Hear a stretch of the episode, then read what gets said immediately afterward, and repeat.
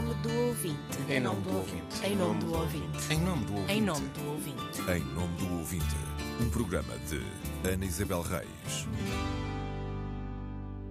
Eleições e futebol. Neste programa analisamos a cobertura das eleições regionais da Madeira na Antena 1 Nacional e voltamos ao futebol feminino. Em tempo de eleições, abrem-se espaços fora dos noticiários para a campanha eleitoral e na noite dos resultados, como é tradição, ouvem-se projeções, vencedores e vencidos, reações, opiniões e análises. Na Madeira, realizaram-se eleições para a Assembleia Legislativa e eleger o novo governo da região autónoma. A campanha eleitoral começou a 10 de setembro, um domingo. Arrancou hoje a campanha eleitoral na Madeira, que decorre durante duas semanas. No governo regional está a coligação PSD-CDS, depois dos sociais-democratas terem perdido a maioria absoluta pela primeira vez em 2019. Os madeirenses votam a 24 de setembro para eleger os 47 deputados do Parlamento Regional, entre 13 candidaturas. A campanha eleitoral na Madeira vai ser acompanhada pela Antena 1. Pela Antena 1 da Madeira, sim, mas pela Antena 1 Nacional, no entanto. Na primeira semana não houve notícias sobre as ações de campanha ou propostas das candidaturas. Na segunda semana, ouvimos reportagens com retratos sociais da ilha. As eleições só entraram nos noticiários nos últimos dias da campanha eleitoral. Na noite da votação, quem sintonizou a Antena 1 Nacional ouviu a emissão do desporto que, de vez em quando, foi atualizando a informação, com as projeções e os resultados. Deixa-me só interromper um pouco o futebol.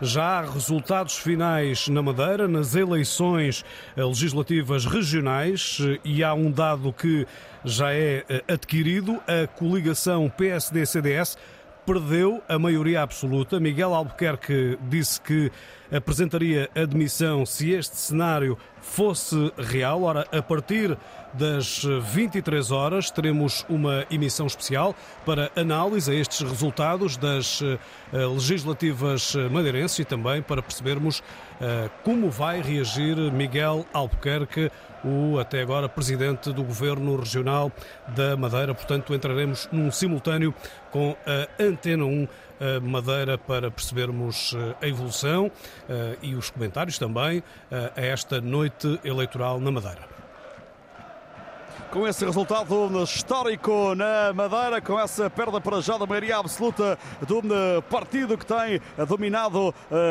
a ilha nos últimos anos, desde o 25 de abril, o PSD, neste caso em coligação com o CDS, mas isso é política e é depois das 23. Aqui estamos ainda no futebol. Uma jornada de desporto em que as eleições na Madeira só ganharam espaço às 11 da noite, já a noite eleitoral e a emissão da Antena 1 Madeira iam a meio. Foi, aliás, o enfoque e o espaço dado às regionais madeirenses na Antena 1 Nacional que motivou notas de desagrado que me foram chegando ao longo da noite eleitoral. Notas de que dei conta ao diretor de informação que nessa altura iniciou funções. Mário Galego assume que nem tudo correu bem e invoca várias circunstâncias. A nomeação da nova equipa foi publicada no dia 8 de setembro. Atenção que isto não serve de desculpa. Isto não é uma desculpa. Só que no dia 18 de setembro entrou em funcionamento uma nova grelha de programas, inclusive programas de informação, eh, e ao mesmo tempo as equipas, os turnos da Antena 1, eram também de formação diferente do que até ali acontecia. É uma grande coincidência. Foi um timing que não deixou muita margem para pensarmos em outra abordagem da atualidade e, sobretudo, as eleições na Madeira. No dia 18 de setembro entrou uh, a última semana de campanha eleitoral Tentámos encontrar soluções uh, para não passar ao lado, porque a Rádio Pública não pode passar ao lado. Enviámos uma repórter para nos contar retratos sociais da Ilha da Madeira e assim como uh, desafiámos os editores da Antena 1 a olhar para o trabalho que a Antena 1 Madeira estava a fazer com os candidatos e recuperar disso informação.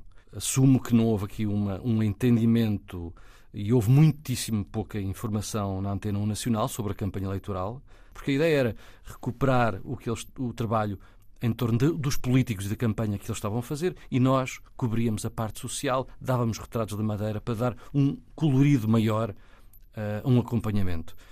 Não aconteceu.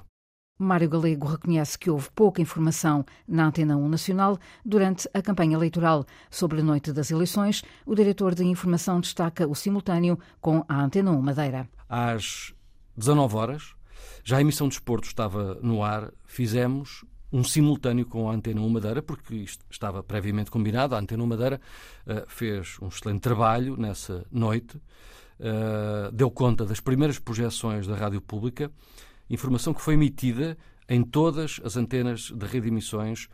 Na altura estava, como disse, o desporto no ar, mas o desporto abriu ali uma janela e deu as primeiras projeções. E depois, ainda durante esta emissão desportiva, o noticiário das 20 horas e poucos minutos eh, voltou a dar conta dos resultados ainda provisórios e já com escuta de registros de alguns dos protagonistas daquela noite eleitoral. Depois, mais tarde, eh, quando surgiram resultados definitivos e quando os protagonistas da noite eleitoral discursaram, a Antena 1 estava no ar com uma emissão especial. Emissão, recordo, em simultâneo com a emissão da Antena 1 Madeira, desde as 23 horas e até à meia-noite. Uh, nada do que foi notícia naquela noite passou ao lado da Rádio Pública. Aliás, como é a tradição da, da Antena 1. Esclarecimentos de Mário Galego, diretor de informação da Antena 1. Um conjunto de circunstâncias fez com que a rádio pública no continente não desse grande espaço às eleições regionais durante a campanha e o simultâneo com a Antena 1 Madeira permitiu à Antena 1 Nacional acompanhar a noite eleitoral a partir do Funchal, uma articulação que podia ter sido feita com mais frequência nas ações de campanha, como reconheceu Mário Galego. Se o envio de repórteres à Madeira pode revelar um outro olhar sobre a realidade, a existência de uma redação no local é a mais-valia da rádio pública, que se deve refletir em antena, tanto quanto a relevância que as eleições regionais têm. Como já abordámos noutros programas, a emissão do desporto sobrepôs-se ao resto da atualidade, apesar das notícias periódicas e sintéticas. Mesmo que a audiência dos relatos de futebol tenha a expectativa de ouvir apenas os jogos, há outra audiência que espera sintonizar a rádio pública para acompanhar a atualidade, como a noite eleitoral na Madeira. Neste, como noutros casos, a existência de canais alternativos é uma possibilidade, como vamos ouvir mais à frente neste programa. O futebol feminino já foi tema do primeiro programa de setembro. Na altura, demos voz aos ouvintes, homens e mulheres, que escreveram à provedora pelo facto de a Antena 1 não ter transmitido dois dos jogos do Mundial. No dia em que o programa foi emitido, a seleção feminina jogou com a França na fase de apuramento da Liga das Nações. A Rádio Pública não transmitiu nem esse jogo, nem o seguinte, em que Portugal defrontou a Noruega no estádio Cidade de Barcelos. Os ouvintes voltaram a queixar-se e a provedora voltou a encaminhar as queixas para a direção da rádio. A Antena 1 vai fazer relatos se a seleção feminina for apurada. É o que nos responde o novo diretor de informação, mas para já vai seguir o que estava planeado. A decisão de acompanhar os jogos da seleção feminina já estava uh, tomada antes desta nova direção de informação. Mas isso não quer dizer que continue assim. Posso mesmo dizer, pela primeira vez aqui no programa do Provedor, que a nova direção de informação decidiu alterar alguns procedimentos de futuro eh, sobre a seleção feminina de futebol. Proximamente, se a seleção conseguir o apuramento para a fase final da Liga das Nações, nessa altura a Antena 1 vai estar a fazer relatos da seleção feminina de futebol. É uma primeira decisão que já tomamos. Outras se hão de seguir, prometemos avaliar com muito cuidado, muito mais cuidado, se faremos ou não os relatos. Ou seja, estes jogos de apuramento, que são os que vão decorrer até aí, ainda não serão feitos? Só serão feitos com informações. Temos lá um repórter que nos dá informações, como tem sido feito o, os outros jogos. O facto de se abrir a possibilidade de só fazerem os relatos do futebol feminino uh, se a seleção for apurada, isso prende-se com um, falta de meios humanos, ou seja, falta de pessoas na redação?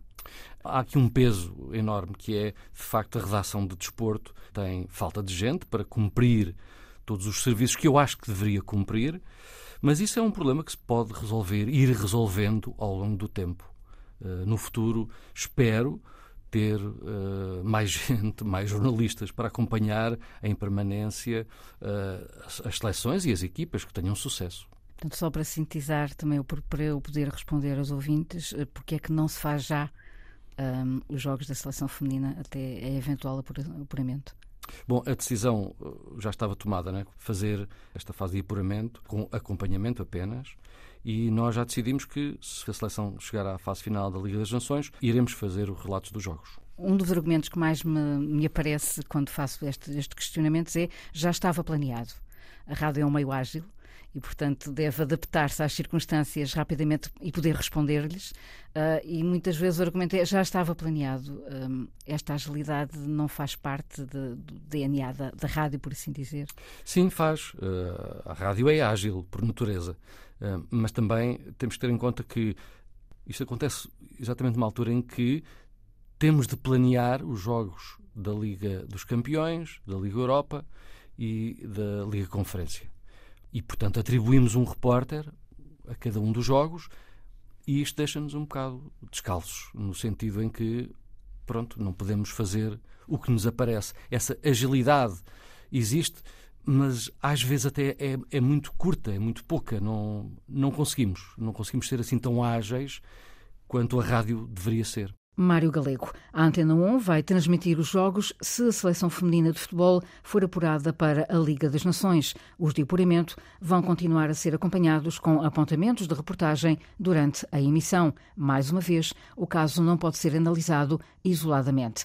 A meio da época passada, a Antena 1 passou a transmitir os jogos do Braga, terceiro classificado da Primeira Liga. Há um foco cada vez maior no futebol feminino e noutras modalidades que progressivamente vão somando vitórias e títulos mobilizando as audiências. Se, por um lado, o serviço público deve refletir essa realidade, por outro lado, há o risco de sobrecarregar a antena com transmissões desportivas. O gabinete da provedora recebe queixas dos que reclamam por não se fazerem os relatos e dos que protestam por se dar demasiado tempo ao futebol. Há uma reflexão e uma ponderação a serem feitas que passam também pela existência de canais alternativos fora do FM. A questão também já tinha sido abordada num outro programa, mas voltou a ser colocada ao diretor da Antena 1, Nuno Galopim. Há uma reflexão interna, naturalmente, e é feita no decurso até da evolução dos próprios campeonatos. A questão do Braga colocou-se uh, a dada altura, na temporada anterior, e reagimos em função daquilo que estava a acontecer. E o mesmo acontecerá este ano em relação ao futebol feminino. É um espaço que estava. Uh, não estava bem representado na rádio e que é preciso eh, estar atento, sobretudo com os resultados que nós vimos recentemente. Por isso, aí assim, a questão, apesar de poder levantar a ideia de a rádio se virar para algo monotemático, não é assim tanto, porque também não são assim tantas as transmissões que iremos acrescentar aquelas que já fazemos. Sobre os, os relatos especificamente de futebol, há a possibilidade de se encontrarem alternativas. Nós já falamos disto aqui na altura em que eu comecei a fazer o programa, que é eventualmente uh, haver outro tipo de transmissões que não sejam no FM.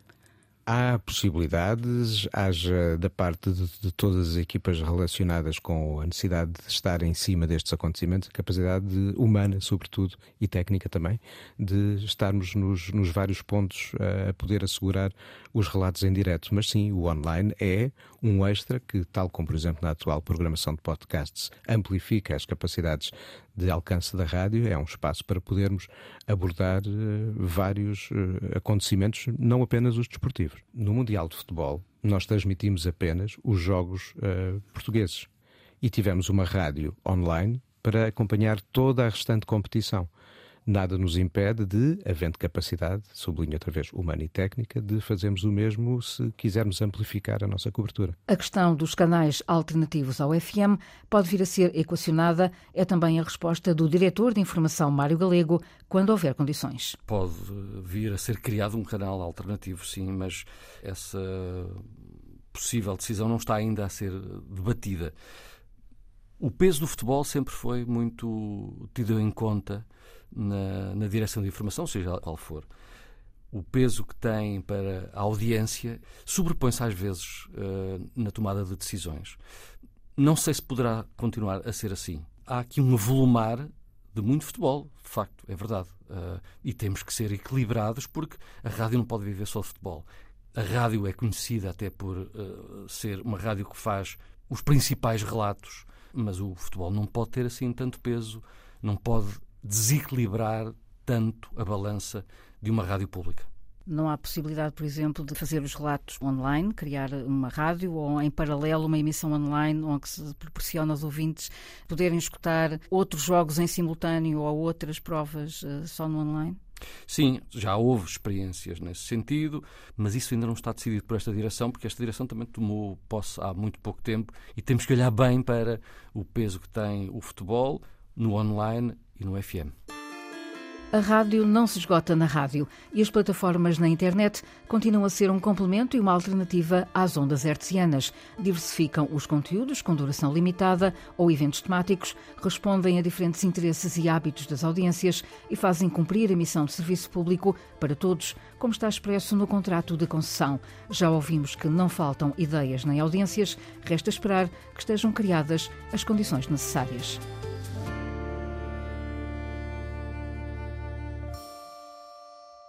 A caixa de correio da provedora está aberta aos ouvintes das rádios, web rádios e podcasts. Pode escrever a partir do sítio da RTP, em rtp.pt, enviar mensagem à provedora do ouvinte. Em nome do ouvinte, um programa de Ana Isabel Reis, com o apoio dos jornalistas Célio de Souza e Inês Fujás, gravação de Edgar Barbosa e montagem de João Carrasco.